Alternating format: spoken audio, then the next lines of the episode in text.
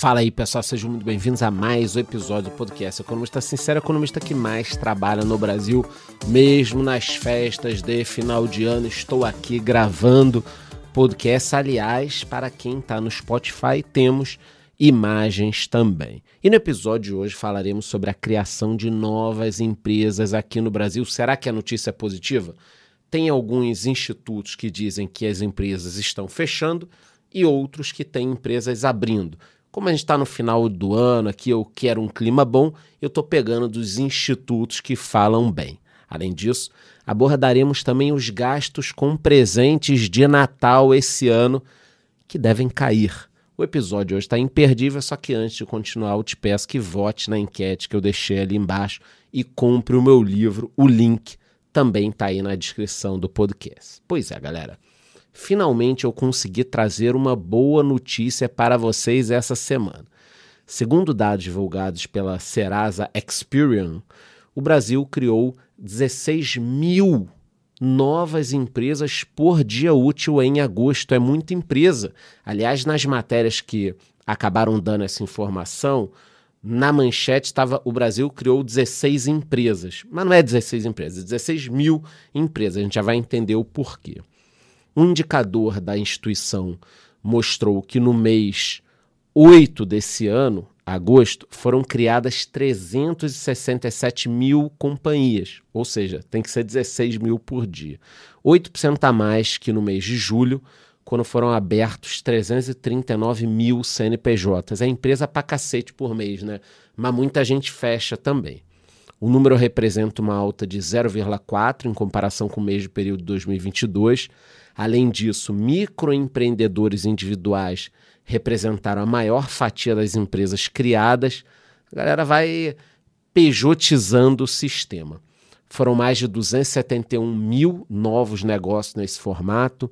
Em seguida aparecem as sociedades limitadas, com 77 mil. Ainda foram abertas 10 mil empresas individuais e 8,6 mil novos empreendimentos classificados como demais.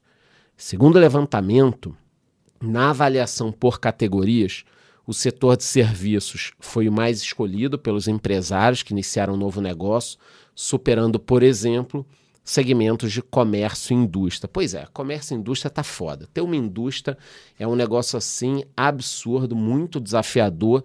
Inclusive, eu brinco que se eu fosse presidente, todas as indústrias que viram o ano, o dono deveria ganhar um bottom ele ganhava lá um bottom, o governo sorteava até alguns, uns 100 ou mil, que o governo daria o bottom lá ao presidente de parabéns, você virou mais um ano sendo industrial no Brasil, porque é difícil, é foda, tá? Foram abertas 261 mil empresas de serviço, um crescimento para o segmento de mais de 70% sobre o ano passado. Isso é ótimo, serviço emprega muita gente. Com relação à análise por regiões, Sul, Sudeste e Centro-Oeste tiveram um aumento quando comparado com 2022.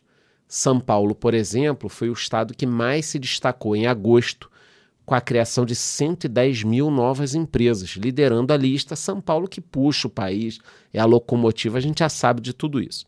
Em seguida vieram Minas e o meu queridíssimo Rio de Janeiro, junto com o Paraná.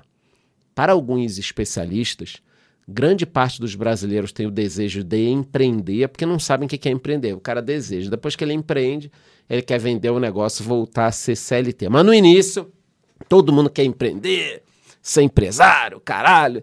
Depois o cara se toca. É igual quando você compra um barco, ou compra um sítio, ou compra um Jeep velhinho. São duas alegrias. Quando você compra e quando você vende. Ser empreendedor é assim. Quando você monta um negócio, depois quando você fecha e se livra das dívidas, né? Para ser uma ideia, de acordo com a empresa Contabilizei, no terceiro trimestre desse ano foram registrados um milhão de novos CNPJs, sendo que a categoria de MEI representou 73% desse montante. Então é isso, empresas abrindo, empresas fechando. Eu brinco muito aqui, mas eu desejo que todo mundo abra a sua empresa, seja empresário, consiga prosperar Agora, se você não quer ter um negócio, não vai na onda dos coachings aí não, que fala para você, ah, saia do seu emprego, não venda o seu tempo, vai só é, empreender, só empreendendo você vai ser milionário. Cuidado com esse papo, tá? Tem gente que é melhor ser CLT, tem gente que é melhor fazer um concurso público, tem gente que é boa para empreender. Cada um tem um perfil. Cuidado para você não sonhar o sonho dos outros, tá? Bom, galera, e outro assunto que merece destaque no episódio de hoje são os gastos. Gastos de quê? De Natal. Segundo uma reportagem da revista Veja, o valor médio dos consumidores com cada compra de Natal deve ficar em torno de 230 reais em 2023. É pouco, né? Pois é, uma queda de 35% frente ao ano passado, quando o valor era de 351. Se bem que 351 em um site chinês você compra até um carro. Entretanto, apesar da menor disposição com os gastos com cada presente, as vendas do período devem movimentar um montante de mais de 5 bilhões de reais em todo o Brasil. Os segmentos mais buscados para as compras são os de roupa, com 57% da procura, calçados com 38%, cosméticos e perfumes com 36%, galera mais cheirosa. Essa também foi a mesma ordem de preferência do ano passado. Só no Rio de Janeiro, a expectativa é de que os presentes movimentem 796 milhões de reais na economia. Segundo 60% dos entrevistados, as compras serão feitas em lojas físicas. Já 22% comprarão em lojas virtuais e 16% em ambas. Eu acho que muita gente quer comprar em loja física que fica com um cagaço da entrega.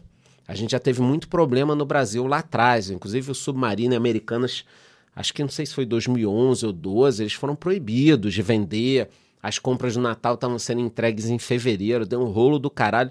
Então o brasileiro tem esse medo. Ou ele compra até o dia 10 de dezembro, ou depois vai comprar offline, para a compra poder chegar, né? Quer dizer, você busca na loja.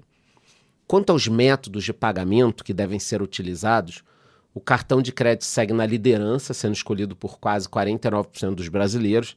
E é aqui que muita gente se enrola no jurinho lá do cartão, como a gente já comentou aqui em vários episódios anteriores, o cartão de crédito é o principal motivo para 60% das pessoas endividadas. A título de comparação, em 2022, esse percentual era de 56%. Então, olha, complicado. 49 quer comprar no cartão agora, lá atrás 56. As principais razões para o endividamento são falta de planejamento, perda do emprego e gastos não previstos. Além disso, para quem não lembra, o Brasil ainda possui 71 milhões de pessoas em situação de inadimplência.